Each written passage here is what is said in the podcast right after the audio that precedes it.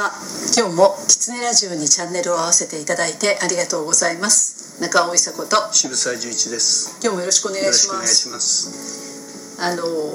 引き継ぐとか、うん、受け継ぐとか、うん、例えば伝統を受け継ぐとか、うん、それってどういうことだろうって思うんですよね、私のね、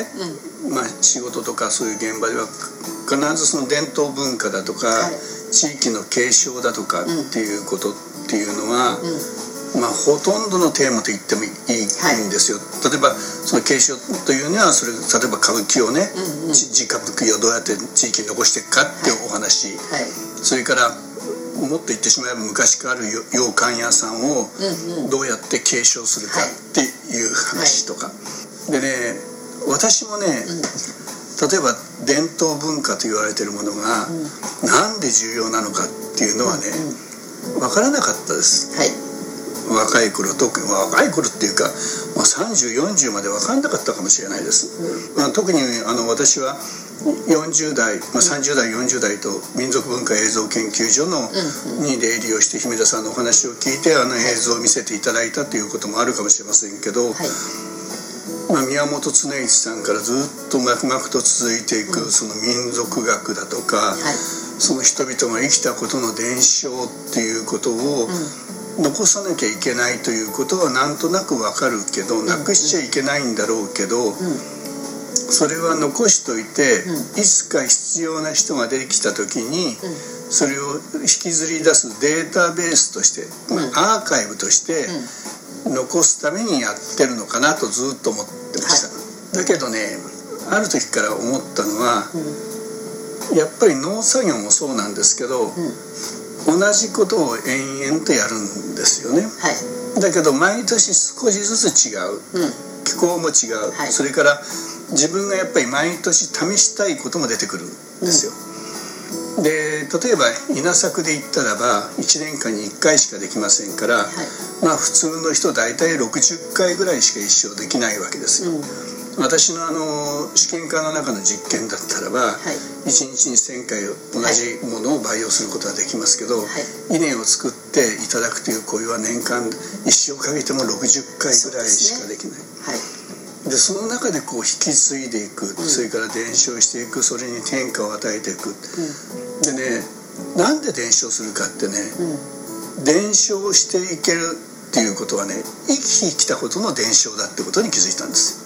つまりその農法をやっていけば私も生きれますよ。私の子供も生きれますよ、はい、歌舞伎も型というのがあって、はい、その型をずっと続けていけば、うん。お客さんはそこで泣いてくれて、うん、笑ってくれて、うん、拍手をしてくれる、うん、でもっと言ってしまえば歌舞伎役者さんが役者として成り立っていく、そのためにやっぱり伝統文化だとか、さっき言った祭りだとか、あるいは農業をやるという日々の行為、それは先祖が持続可能であった暮らしの伝承なのかなと思ったんです、だから暮らしだけじゃなくて思いも含めてですよね、はい、喜びも含めて、でそうなってくるとそれを継承するということは次の時代も持続可能に生きていくための継承なんだなっていうことですよね。あの実は私のね、うん、あのまあ、鎮守の森をやってた頃に演劇をやってたんですけど、はい、その中のもう最後の方で出会った若い男の子が役者やってたんですけど、うん、あの狂言を始めたんですよね。でどんな心境の変化ですかって聞いたら、うんうん、スカウトされたって言うんですよ。でやっぱり素敵な話ですね。で,、で急に彼は思い立って狂言に入ったんですよ。で学校回ったりとかしながらね、伝統を受け継ぐとか、そういうことをあの子供たちに教えてるのが楽しいと、でそれはまたね、まあ、演劇は演劇でやり続けるんだけどこれが楽しいと思えたのは彼の成長だなと思って、うん、なんかとっても嬉しかったんですよね。あの結局私はこうやって生きてるのもそ,、ん、なもんですよ。うん、あのある時大学で講座をいやいや持たされて、はい、その頃はまだまだちょうど大学あの企業を辞めて NPO を始めたかなんかの時に知ってる宮司さんからね、無理やりあの大学でこの講座を持て、持ってくれないかと頼まれて断らないでやってて、はい、なんで俺こんなことやってんだと思ってましたけどそうですか。だんだんだんだんそれがね、うん、やはり次の世代を継承していく、ね。はい、でその次の世代がやはり自分なりにこう育っていくっていうことはね、はいはいうん、とても嬉しいもんでああこれあの稲作やってんのと一緒だなと思いましたなるほどね。水やって世話して、うん、水やりすぎちゃうと稲が倒れちゃうし、肥料やりすぎちゃうと勝手にどっかの株だけが暴れるし、すぐ病気にもなるし、うん、まあ学生たち見てると同じですね。なるほどね、そのまあ長く続いてきたものをそれを自分の体通して次の時代に行くっていうのは多分あの女性が子供産むのと一緒かなみたいなね。その感覚かなっていうふうに思えたんですよ、ね、あの自分がっていうよりもこう長くこう鎖がつながっててね、ああ自分もその中の1パーツで荒れたんだと。あそうですよね、うん、そう。その長い鎖の1パーツで荒れたんだということの安心感とか誇りだとか、うん、嬉しさ、ね、えー、それが出てきますね。ね、うん、だそのねほあ誇りです、うんその誇りを持てるっていうのが、うん、その受け継いでいくということに乗っかれるのかなみたいなね、うん、それこそがね、はい、文化の伝承っていうか、ね、伝統文化とかそういうもんだと思いますね。ね、えー、だからねそうなの。あの私事で恐縮ですけど、あのやっぱり30過ぎた頃に子供を産むか産まないかって迷ってた時期がありましたけど、はい、あの時にこう行き着いたのは、人間にはこう2種類あって、その DNA を伝承する人と文化を継承する人と2つあるなって思いついたんですよ。で私は子供を産まないかもしれないけどその代わりにというか文化を伝承できる人になろうみたいなね、まあ、大層な話なんですけど、それを気が付いた時にものすごいホッとしたんですよね。あの文化ってやっぱり人間としての文化でいいんですよね。ね。うん。そうなの。そうだと思います。だからそれも体通すんですよね。そう。絶対体を通さないとその継承っていうのはできないんですよね。そうなの。前のね時間に、うんうん、あの一人一人が個人の中に固まってしまって、内向きになってしまってるという話をしたんですよね、それが社会の暗さを今作ってんじゃないかっていうようなお話を出ましたけど、逆のこと言うと、そのまさに継承することによって、前の世代のことも分かるし、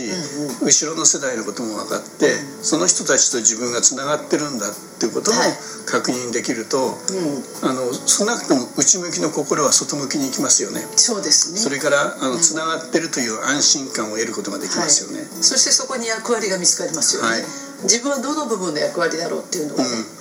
だからその意味では、うん、特にコロナ3年間明けて、はい、急激に各地で祭りがこう復活して、ね、復活したりとか、はい、それから伝統文化ではないかもしれないけど、うん、例えば甲子園のアルプススタンドでみんなで肩組んで、うん、ああやって応援することで盛り上がる。はい。で盛り上がることでなんとなく今ここにいるみんながつながってる。だけど伝統文化はそれと過去と今度は未来がこう、はい、そこにつながってくると、はい、そうするとねものすごく人生生きるということには前向きになっていけると思うんですよ。そうですね、うん、なんか改めて阿波踊り見てても、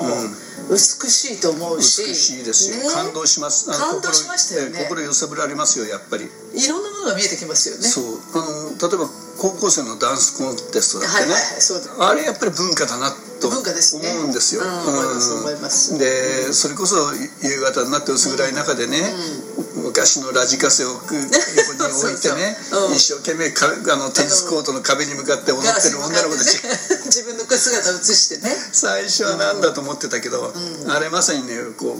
う文化を作って継承しようとしてる姿だなと思いますよ、はい、そうですね、でそれでつながってきますもんね。つながってきます、でその次の世代がつながっていけって、はい、そうやって多分その祭りにしても、